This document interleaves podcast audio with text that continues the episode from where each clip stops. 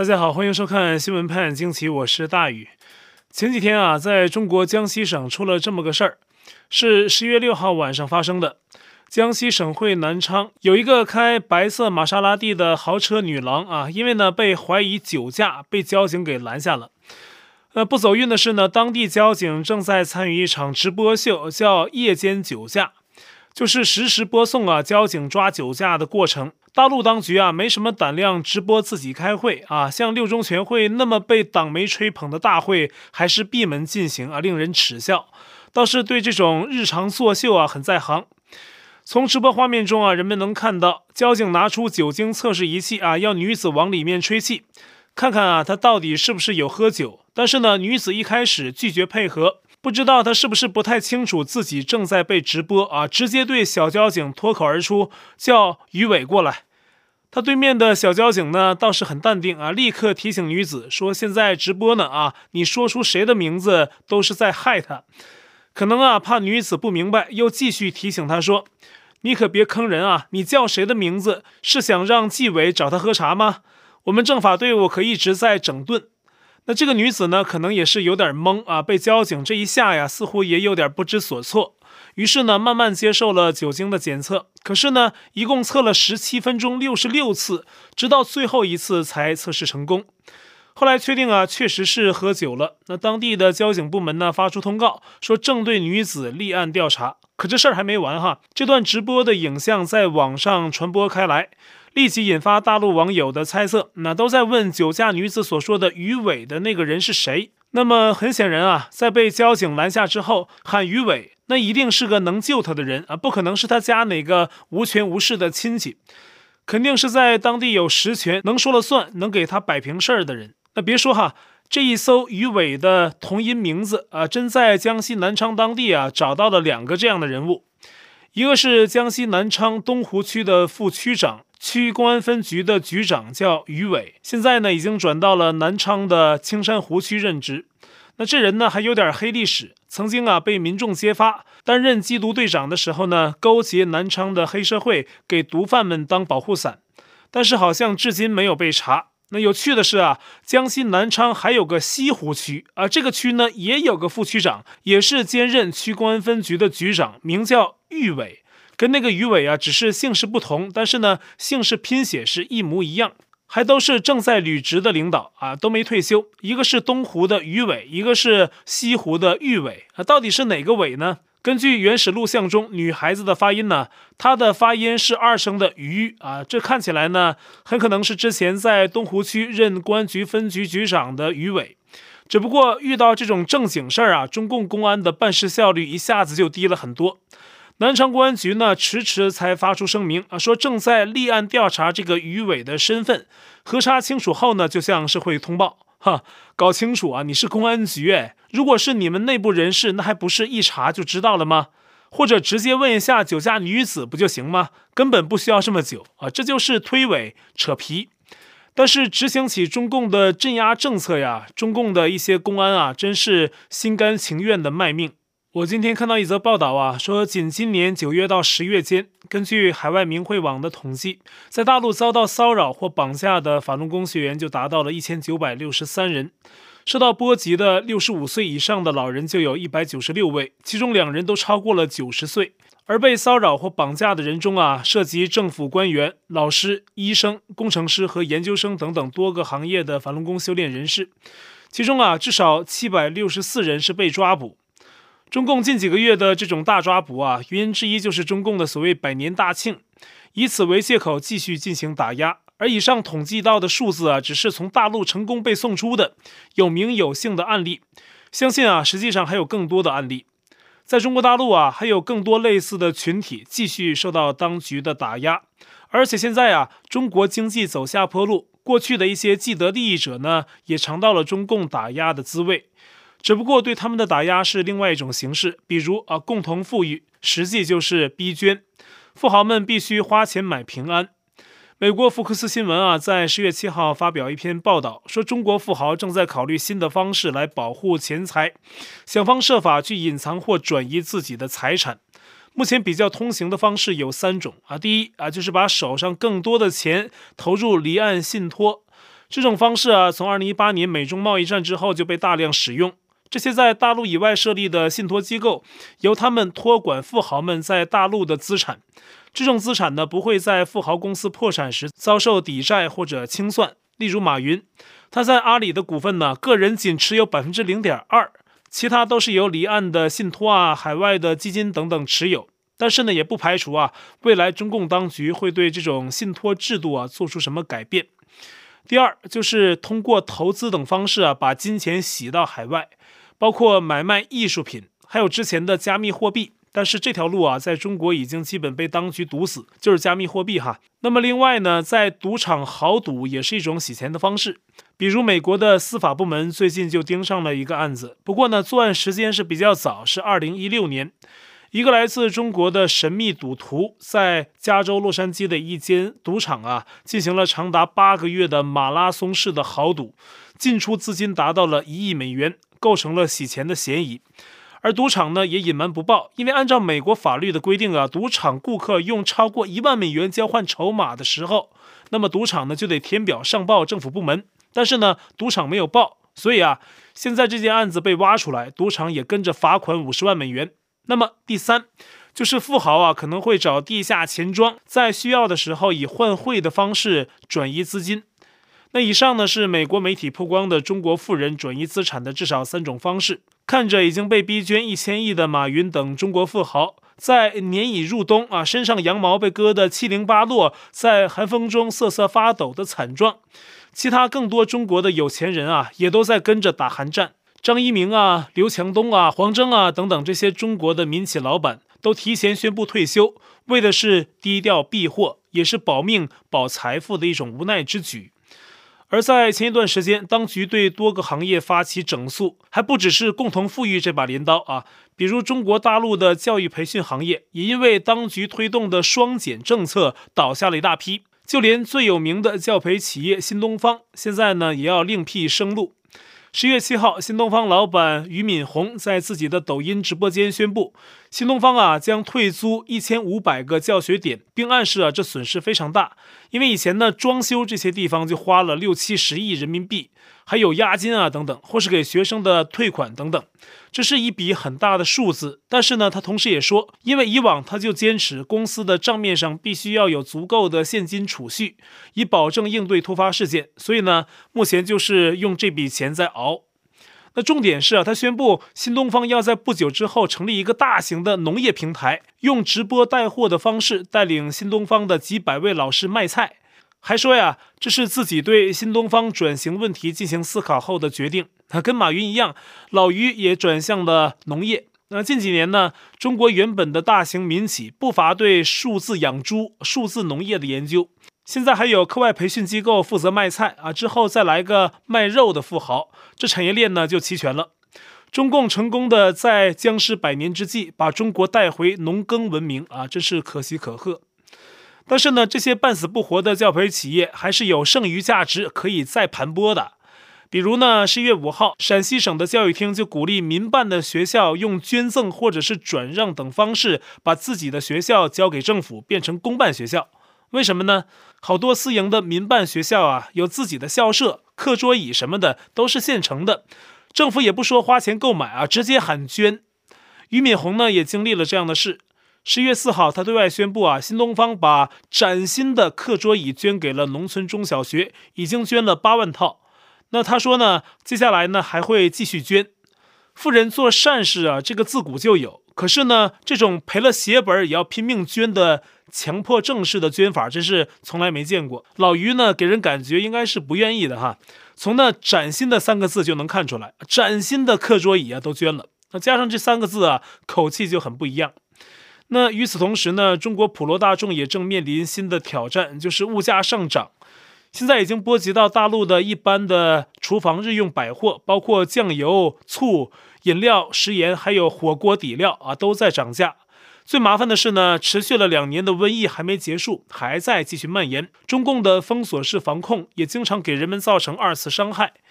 一位叫荣建的推特网友啊，十月九号分享了一段影片，说的是在近日呢，西安的高铁站强制性的把从郑州和北京去的旅客扣押到了车站的停车场，并要求他们第二天坐高铁原路返回。那这些人呢，可能要在停车场过夜了，因为呢，要想出去找酒店住，只要一出车站门口，就得自费隔离十四天。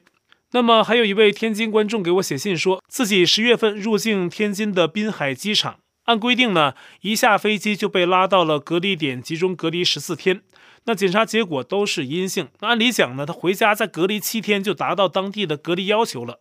可是呢，当他回到住址所在的灵寿县，当地政府又要他再集中隔离十四天，之后呢才能执行七天居家隔离。他认为啊，这是当地对政策的误读啊，并且侵犯了人身自由。期间呢，他也透露，当地部门呢还要求他喝一种不知名的中药。他说自己没被查出病，为什么要喝药呢？所以呢，他觉得很无语。那实际上啊，这就是天津市一级在执行一套防疫的标准，那县一级呢，也在执行一套自己的防疫标准。那各级都是小心翼翼的在执行中共的政策，生怕没理解好上级的意思，漏了什么没做。但最终呢，被折腾的是老百姓。那这只有专制的政权才会出现这种事，也必然会出现。而在四川成都，目前的疫情形势呢也比较紧张。截至十一月九号，全市已经出现至少二十三个确诊案例，有多名感染者，触及了市区内至少三十个区域。那所有这些区域呢都被列入不同级别的风险区，包括购物的商场啊、农贸市场啊、餐厅等等。而这些所有的每一处啊，当地居民呢都要集体接受核酸检测。成都的西南交通大学则从七号开始发出通告，说原则上不许学生出校门。在成都高新区的一个居民区啊，也被封锁，当地一间火锅店呢也被即刻封闭。当时在里面用餐的顾客呢，也变成不能出饭店了啊，要在里面隔离十四天。在火锅店被隔离十四天啊，不知道是一种怎样的体验。那是不是公共厕所查出了疫情，上厕所的人要立刻被封在厕所里呢？就地隔离十四天是吧？那中共的这种愚蠢、低效、不科学的防疫方式啊，早已被国际上的专业人士笑话。那这纯粹就是政治防疫，用政治运动和政治动员来防疫啊，非常死板，没有科学性。世界上没有任何一个发达国家是这么搞的。而在十一月九号，中共在京西宾馆进行的六中全会也进入了第二天。那准确说呢，应该叫六中密会，它是不对外公开的。那外界呢，只能得到一些零散的消息。而这一天，中共的新华社又发了一篇一万多字的长文，题为《不可逆转的历史进程》啊，内容很简单，就是肉麻的吹捧中共党魁。不同的是呢，与十一月六号新华社的六中全会暖场文不同，那这篇报道里面呢，完全没有提江泽民啊，只提了习近平等人，而且呢，提习近平提了七十七次，毛泽东和邓小平啊，分别只有六次和两次，胡锦涛也是完全都没有提到。中共宣传系统的报道啊，都不是随随便便写的啊，自有其用意，说明啊，正在进行的六中密会对习近平来说呢，还是比较顺利。如果在新的历史决议中已经正式确定了中共三段式的历史划分，那江泽民还有胡锦涛就是被算进了邓小平的段落，那只不过呢是后邓小平时代的领导者，而习呢则成了毛邓之后的第三个开创所谓新时代的党魁。这特别对跟习近平斗了这么多年的江派来说呢，是一个很打脸的事情。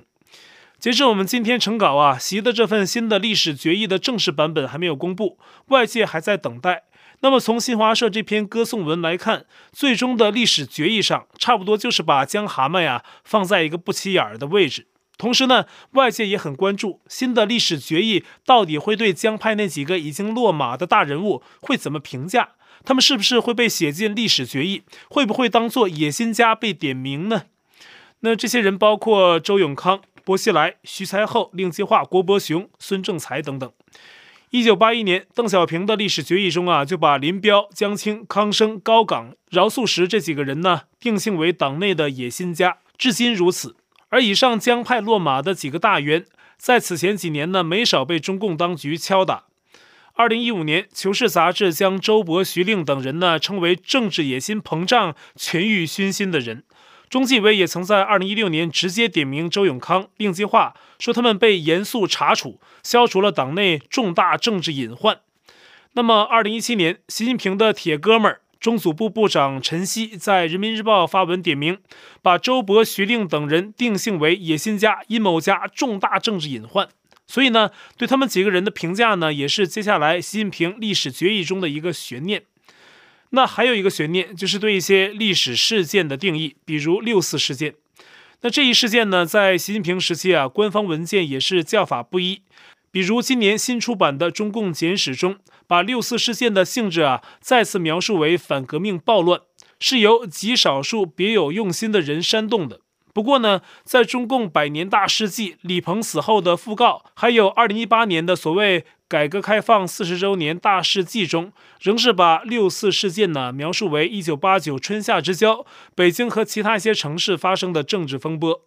那当然也提到了反革命暴乱这个语汇，但毕竟啊，这两种说法性质是不一样的，在使用上啊还比较混杂。所以呢，这次六中全会所讨论的历史决议，不知会不会对此做出一个。习近平治下的正式定性。十一月九号，香港《星岛日报》预测说呢，相信当局对六四事件呢还会沿用反革命暴乱这种定性。而海外刊物《海峡时报》近日得到了中共内部人士爆料，说习近平正在拟定新的接班人制度，并且可能会在本次六中全会上就拿出来讨论。该媒体报道说，啊，中共的政治危机常常跟新老领导人交替有关。习近平啊，想通过建立新的制度解决这个问题。他之前呢，就打破了隔代指定接班人的形式，所以现已九十五岁的江泽民、七十八岁的胡锦涛都没机会去隔代指定谁能接班习近平。而习近平本人呢，已经秘密制定了一个政治继承制度的框架，并希望啊，在明年二十大之前确定。但即便如此，到时呢也未必会对外公布。目前呢有希望成为习近平接班人的有五个：中共的副总理胡春华、中办的主任丁薛祥、重庆市委书记陈敏尔、上海市委书记李强，还有广东省委书记李希。此外呢，习近平今年已经是六十八岁了，他继续连任呢，已经打破了七上八下的中共旧规矩。那这个规矩呢，就是六十七岁还可以继续连任，六十八岁呢就得下了。那既然如此，习近平呢是有可能选定一个跟自己同样年纪的人啊，留在政治局常委中，这样呢可能看上去啊会更好看一点，有个垫背的，不至于就他一个六十八岁的规矩破坏者。而在本次六中全会结束之后啊，习近平可能立即还有另外一件事要做，就是跟美国的拜登开会。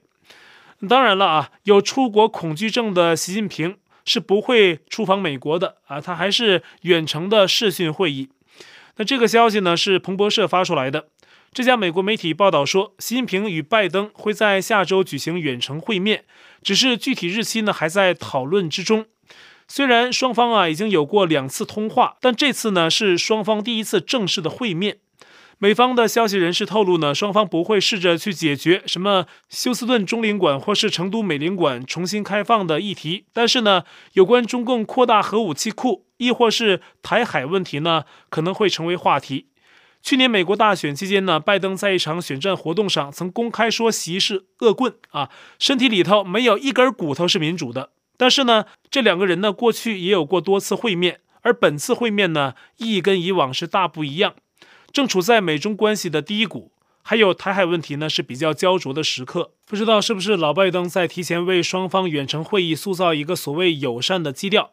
十月七号，拜登的国家安全顾问沙利文在 CNN 的专访中说，美国以前对中方啊有一个错误的方针，是认为通过美国政策实施会造成啊对中国政治体制的根本改变。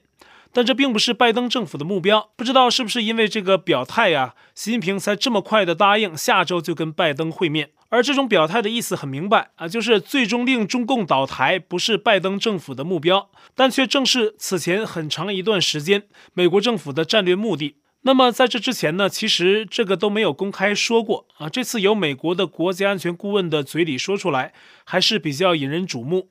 那这种说法呢，其实也不陌生。从拜登政府跟中共既要竞争又要争取合作的态度，就能感受到他的这种心态。但是呢，能不能达成真正的合作，这可不是那么容易。现在一律左转的中共啊，跟美国及西方国家的价值观是越来越难以融合。在高科技、网络、军事、地缘政治等好多领域，中共把美国作为假想敌，试图超越，或者是至少平起平坐的例子是比比皆是。美国跟中共的对抗是不可避免，而合作呢，则因为这种对抗还有中共习惯性的不配合，会变得是越发艰难。所以美中关系啊，会呈现这样一种局面，就是现在的美国当局呢，可能表面上说得好啊，既竞争又合作，但实际展现给世人的却是双方的对峙趋势是越来越严重。这是双方的物理特性决定的啊，冰跟火是放不到一起的，除非呢有一方出现突发情况，强行改变自己的物理特性。据说呀，十月九号傍晚呢，又有一架美国海军的 C 四零行政专机从关岛美军基地起飞，降落在台北机场，上面载着十三名美国议员组成的访问团。此举再次踩到了已经被踩烂了的中共红线。中共本着你踩我红线，我就军事演习的套路，其东部战区啊，及时宣布在台海方向啊进行联合战备军事演习。那中共国防部呢又发声啊，表达了什么坚决反对和强烈谴责，说美国粗暴干涉内政啊，并且一而再再而三的正告美国啊，要停止向台独分裂势力释放错误信号，将台湾带入深重的灾难。